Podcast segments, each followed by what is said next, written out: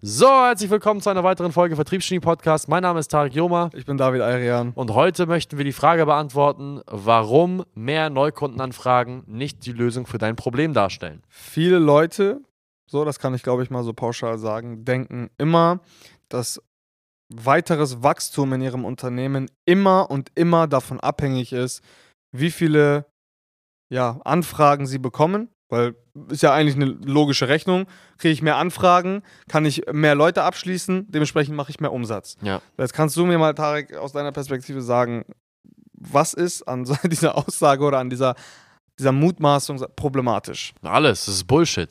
Es ist absoluter Quatsch, weil es ist was heißt absoluter Quatsch? Die meiste Zeit ist es Quatsch. Ich kann das halt so pauschal und so und so und so offen sagen, weil ich selbst mal in der Position war, wo ich dachte, dass Neukundenanfragen das Problem, äh, alle meine Lebensprobleme lösen in meinem Geschäft. Das ist Quatsch, das stimmt überhaupt nicht, weil die meiste Zeit, wenn du so etwas, wenn so, so etwas sagst, dann ist die dann, dann ist dann ist die Situation, in der du dich befindest, meistens so. Du hast ein Geschäft, welches mal funktioniert und mal nicht. Es geht immer auf und ab. Du hast keine Sicherheit in deiner Auftragslage. Du kannst nicht richtig skalieren. Du hast nicht, äh, wahrscheinlich nicht mehr als fünf Mitarbeiter. Und irgendwie ähm, denkst du, dass, dass, dass, dass, dass, wenn man einen Funnel hätte, äh, das ist das magische Wort, Funnel, einen Funnel hätte, der dir Neukundenanfragen bringt, dass du auf einmal äh, nächstes Jahr ja, auf der, auf der Milliardärsliste stehst, weil du ja so viele äh, Neukunden abschließen würdest. Stimmt nicht. Entschuldigung. So, wenn du tatsächlich dieses Problem hast, dann bist du einer von wenigen. Also wenn tatsächlich diese, das, das, die, also mehr Neukundenanfragen die Lösung für dein Problem wären, dann gehörst du zu einer ganz, ganz kleinen Anzahl von Menschen, die das behaupten. Also von, von denen, die das behaupten, weil die meiste Zeit ist das Problem eins von sehr vielen Dingen, aber ganz bestimmt nicht Neukundenanfragen. Meistens ist es so etwas wie, ich habe eine falsche Positionierung, ich bin auf Empfehlungsgeschäft, deswegen kann ich die Dinge nicht, die ich aus den letzten Folgen beschrieben habe. Ich kann nicht verkaufen, ich erkenne nicht, wann eine, eine Neukundenanfrage äh, reinflattert.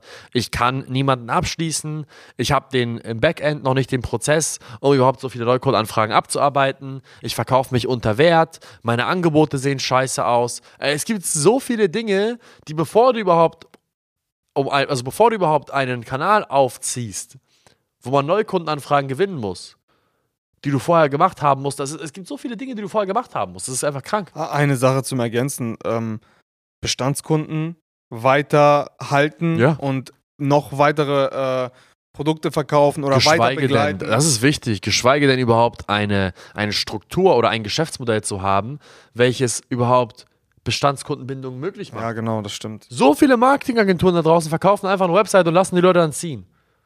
Und müssen dann wieder auf die Jagd gehen nach irgendwelchen Neukunden. Wie viele, wie viele, wie viele kleine Marketingagenturen haben wir, haben wir gesehen, welche keinen Plan hatten, wenn sie Neukunden haben, wie sie den überhaupt halten können, wie sie ein Abhängigkeitsverhältnis schaffen sollten. Also ein positives Abhängigkeitsverhältnis. Ja, 100 Prozent. Bei denen war es halt immer, das war gar nicht im Kopf verankert, dass sie gesagt haben, hey, die kaufen jetzt einmal bei mir eine Sache und das war's auch. Der Prozess dahinter. Ich meine, es ist ja auch einfach ein Prozess. Und ich meine, am Ende des Tages können die Leute ja auch viele Dinge machen, nur halt immer eins nach dem anderen. Aber das haben die halt gar nicht im Kopf. Die verkaufen halt eine Website und wie du schon gesagt hast, das war's dann auch. Ja, ich meine, guck mal, wenn du eine Marketingagentur bist, ist es ja so einfach, du verkaufst eine Webseite, welche im Grunde genommen so de- den, den, sag ich mal, das Restaurant darstellt, welches du verkaufst. Und dann machst du halt eben etwas wie Google Ads oder, oder Facebook Ads, Werbeschaltung, ähm, eine, eine Pauschale für die Betreuung der Webseite, irgendwas derartiges oder eine Content-Marketing-Strategie, welche du fortlaufend äh, dem Kunden anbietest, sodass du monatliche Zahlungen hast von diesem Kunden.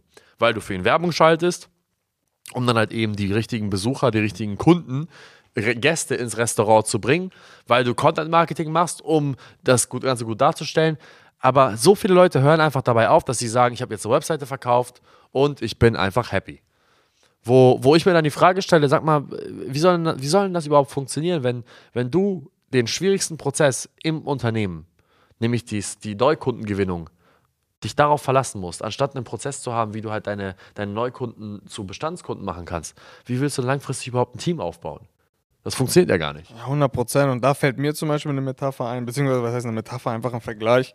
Ähm, mir wurde immer gesagt, ein guter Koch, ein exzellenter Koch, kann auch aus den Überresten ein ausgezeichnetes äh, Gericht zaubern, wohingegen ein mittelmäßiger bis ja, normaler Koch immer nur die besten Zutaten oder die besten Teile vom Fisch oder vom, von der Kuh oder von was auch immer verwerten muss, um ein gutes äh, Gericht zu zaubern oder ein mittelmäßiges, normales Gericht zu zaubern. Und ich glaube, das ist relativ repräsentativ. Also ich sag mal so, die Verwertung der bestehenden Anfragen, die man immer bekommt, sowie der bestehenden Kunden, die dich sowieso schon bezahlen für deine Leistung, das ist ein ganz signifikanter Punkt. Ja. Und wie viele Leute können eigentlich nicht erkennen, wenn ein Kunde kaufen möchte?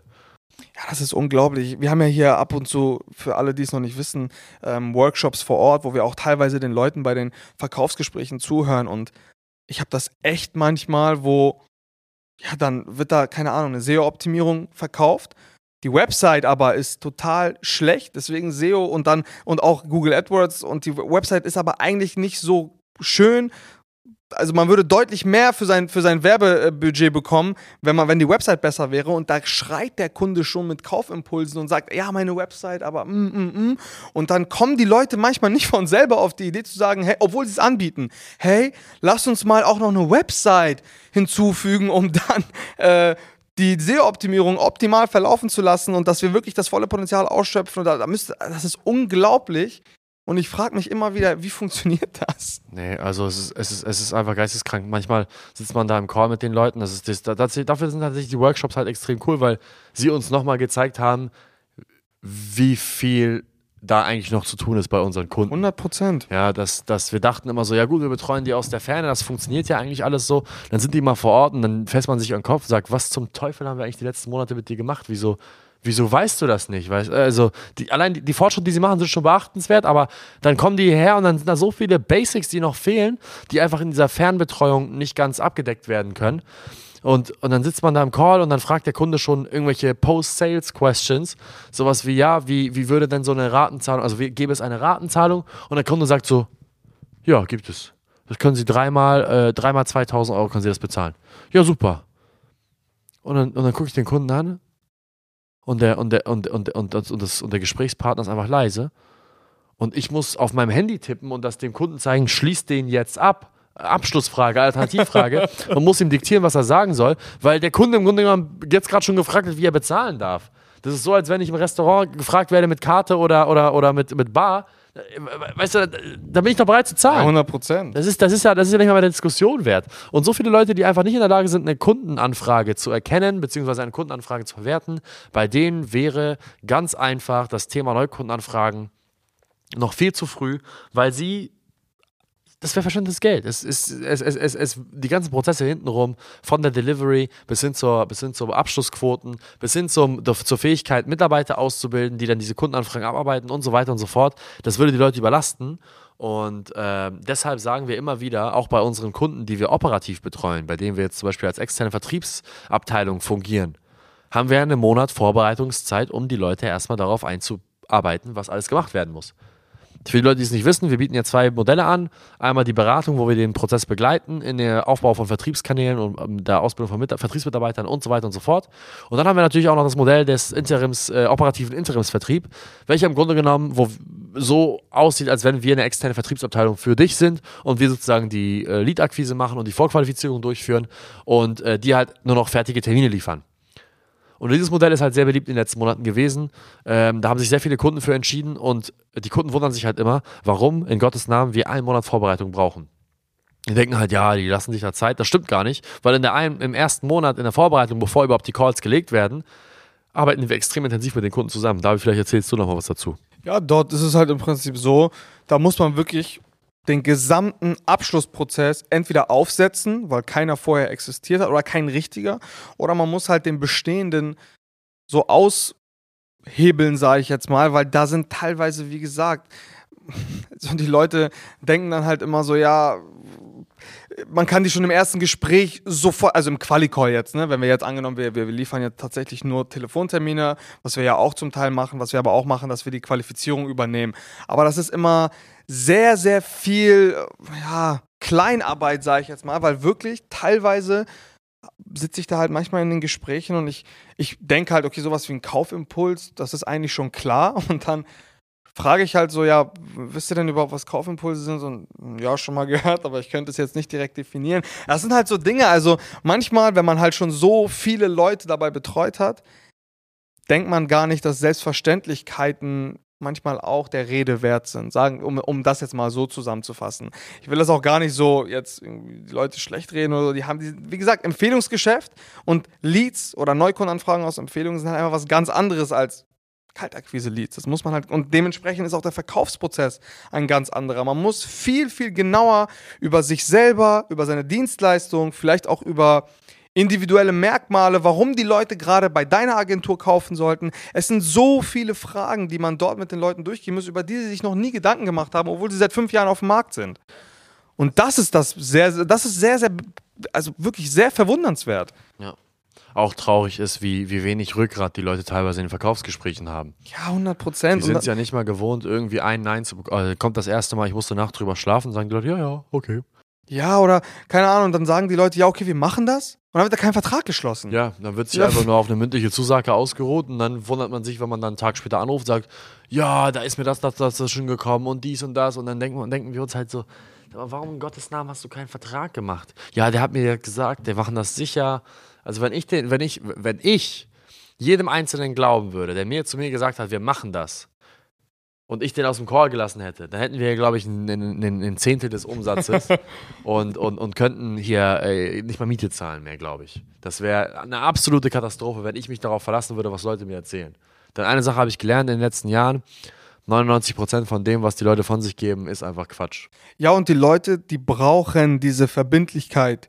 Sie müssen sich selber einfach auch committen, das meinetwegen in zwei Monaten zu machen. Weil sonst, ey, wir kennen das alle, es kommt immer irgendwas dazwischen. Die brauchen diese Verbindlichkeit und das muss man in dem Moment, da muss man auch standhaft und beharrlich genug sein, um diese Verbindlichkeit dann auch zu notieren. Du darfst ja nicht vergessen, ich meine, Veränderung ist ja ein, ein unangenehmer, unangenehmer ein schmerzhafter Prozess. Prozess. Ja, es, alles, es ist eine ungeschriebene Regel eigentlich, vielleicht sogar eine schon geschriebene Regel im, im Leben, dass alles, was, ähm, was Wachstum, je- jede, jede Art von Wachstum irgendwie mit Schmerz verbunden ist. So, und, und, und, und wenn wir die Kunden halt eben oder, oder unsere Kunden, ihre Kunden halt eben abschließen wollen, dann hat das meistens einen Wachstumsprozess, bestenfalls äh, zieht es mit sich. Und der tut nun mal weh. Und das weiß der Kunde auch in dem Moment, wo er diese Dienstleistung kauft, dass das mit Wachstumsschmerz verbunden sein wird. So. Das heißt, wenn ich in dem Moment, wo der Impuls hoch ist, nicht den Abschluss mache, dann wird sich der Kunde jeden einzelnen Grund so gut reden, um es nicht zu machen, wenn er dann auftaucht. Dann ist auf einmal etwas so Blödes wie, das, wie das neu, die Neugestaltung der Webseite Grund genug, um, um, um, um, um nicht die Veränderungen heranzugehen. Also da muss man schon sehr, sehr konsequent sein. Nun, das ursprüngliche Thema war ja, dass Neukundenanfragen nicht das Problem sind für, also nicht die Lösung sind für das Problem, was man eigentlich meint zu haben. Und das ist ein großes Thema, was wir hier haben. Wir sprechen immer wieder über das Thema Perceived Problem versus Actual Problem. Das heißt, wahrgenommenes Problem versus eigentliches Problem. Und bei unserer Zielgruppe, bei unseren Kunden merken wir immer wieder, dass das wahrgenommene Problem ist, ich habe nicht genug Anfragen. Wenn ich mehr Anfragen hätte, würde ich auch mehr verdienen. Das eigentliche Problem ist, ist so viel, so tiefgreifend. Es fängt an beim, du kannst eigentlich kein, du bist nicht abschlussstark genug, du hast keinen Vertriebsprozess, bis hin zu, du bist nicht richtig positioniert, dein Angebot ist nicht klar genug, du verkaufst kein Ergebnis, du verkaufst Produkte, äh, du, du bist nicht bereit dazu, Mitarbeiter aufzunehmen, dein Delivery-Prozess ist nicht gut genug, um überhaupt die Kunden abzuarbeiten. Also es ist so tiefgehend, dass es eigentlich, du bist krank. großes, großes Ding, bevor wir hier langsam zum Abschluss kommen, ist definitiv auch, wir hatten auch mal Leute, die genügend Verkaufsgespräche hatten, aber einfach die falschen beziehungsweise schlecht gelegte Verkaufsgespräche. Und da, das würde jetzt auch viel zu weit führen, wenn wir da jetzt wirklich tief ins Detail gehen. Aber der Setting-Prozess ist häufig, häufig auch ein Riesenproblem, weil die Leute denken immer, Setting ist Setting. Setting ist nicht gleich Setting und qualifizieren ist eine Kunst, muss man ganz ehrlich so sagen. Gutes Qualifizieren ist nicht einfach, sage ich ganz ehrlich. Klar, wenn, wenn du halt weißt, worauf es ankommt und weißt, wo die Probleme sind, ähm, kannst du es beheben. Aber qualifizieren ist nicht einfach nur ein Verkaufsgespräch legen. Nee, hundertprozentig. Ich glaube, darauf sollten wir in der nächsten Folge eingehen, weil das ja doch schon ein sehr tiefgreifendes Thema ist. auf jeden Fall. Ähm, an der Stelle vielen Dank fürs Zuhören. Wenn das ganz interessant für euch ist, abonniert gerne den Podcast, gebt uns eine 5-Sterne-Bewertung und schaltet immer wieder ein. Ähm, ansonsten für ein persönliches Gespräch gerne auf der Website www.saleshex.de. Ich verabschiede mich an der Stelle. Vielen Dank fürs Zuhören. Bis dann. Bis zum nächsten Mal. Ciao, ciao.